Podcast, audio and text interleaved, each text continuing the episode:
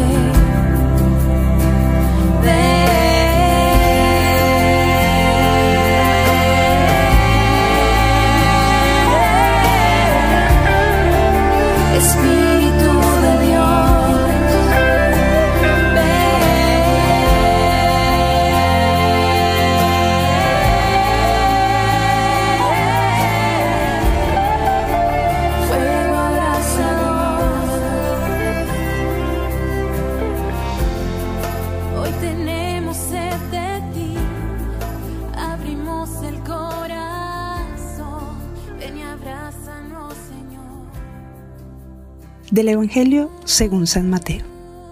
En aquel tiempo Jesús dijo a sus discípulos, El reino de los cielos se parece a un tesoro escondido en un campo.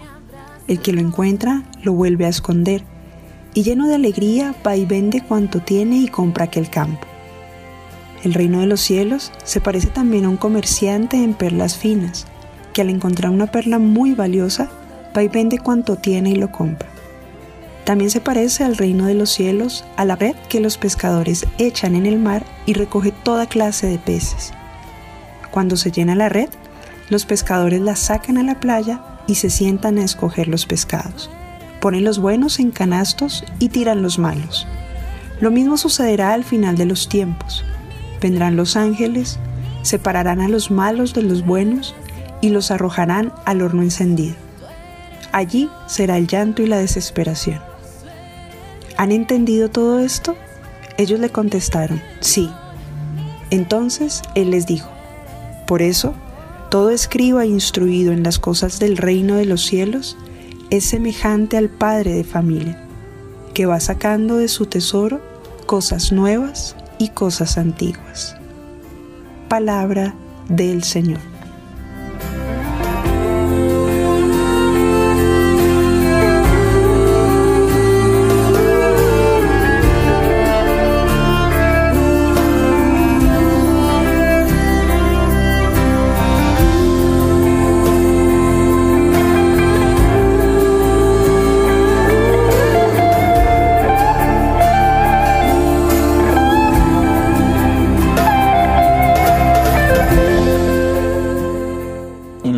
Parábolas que van desvelando los misterios del reino que escuchábamos los domingos precedentes, Señor Jesús nos mostraba la manera como el reino de Dios se va desarrollando en el corazón de aquel que quiere caminar en el discipulado.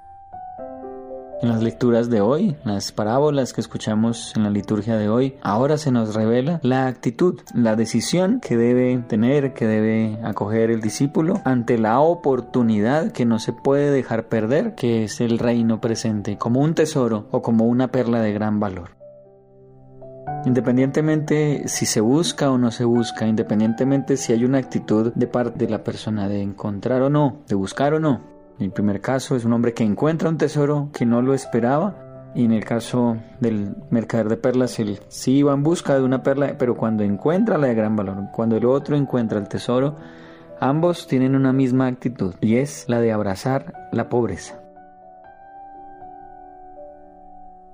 Algo que nos puede ayudar a entender esta actitud es la primera lectura que escuchamos en la liturgia de hoy. Salomón, que en vez de pedir riquezas, que en vez de pedir larga vida, que en vez de pedir la muerte de sus enemigos, pide la sabiduría que procede de Dios, ese discernimiento para saber conocer el bien y el mal y así poder llevar adelante su tarea. Por lo tanto, siendo el rey, una actitud de pobreza ante Dios. No se puede participar del proyecto del reino sin estar dispuestos a asumir la pobreza como una elección libre y gozosa. Pobreza que significa desprendimiento, no solamente de lo material, sino de todo aquello que puede llenar nuestro corazón de arrogancia, de soberbia, todo aquello que nos puede alejar de Dios, todo aquello que puede ser una autorreferencia y que no nos permite buscar la referencia de nuestra vida, nuestro horizonte en alguien que sea distinto a mí la pobreza de aquellos que se sienten necesitados de aquel que lo puede todo. Esa pobreza espiritual. Pero también el despojarnos de los bienes y despojarnos de las cosas materiales nos ayuda a asumir el reino, como lo hizo Francisco de Asís, como lo hizo Teresa de Calcuta, como lo hizo Laura Montoya en Colombia, como lo han hecho tantos y como lo siguen haciendo hoy en día tantos anónimos, tantas personas que en el silencio van respondiendo a la obra de Dios.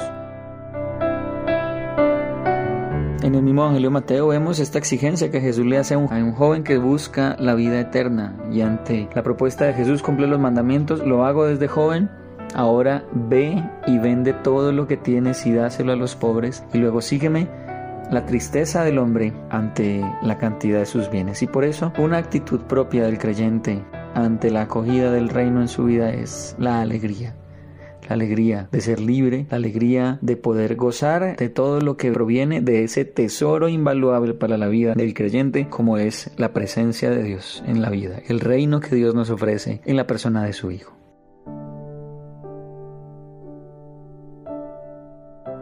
Pero también el reino es esa red que se lanza al mar y recoge toda clase de peces. Y por lo tanto también sintamos que el Señor llama a cualquiera. El reino de Dios es para toda clase de personas. Ya de, nosotros depende. Desde el principio, si entendemos, si buscamos profundizar, si dejamos que, esa, que, que ese reino genere fruto en nosotros y si a la vez también somos fermento para otras personas, dependerá de eso el ser separados o no, como en la parábola de la red.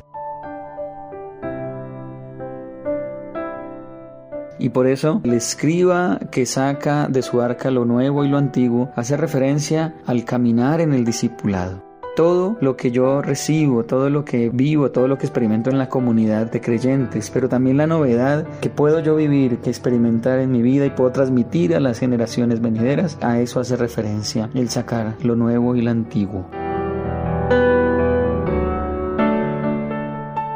Pidamos al Señor de la vida que nos revela en su Hijo Jesucristo todo lo que tiene para ofrecernos como un tesoro, que independientemente de si no valoramos lo suficiente todo lo que Él va haciendo en nuestra vida, pidámosle la gracia de descubrir y de replantear nuestra escala de valores para que acogiendo el reino como un verdadero tesoro por el cual vale la pena dejar todo, podamos continuar en su seguimiento de la mejor manera.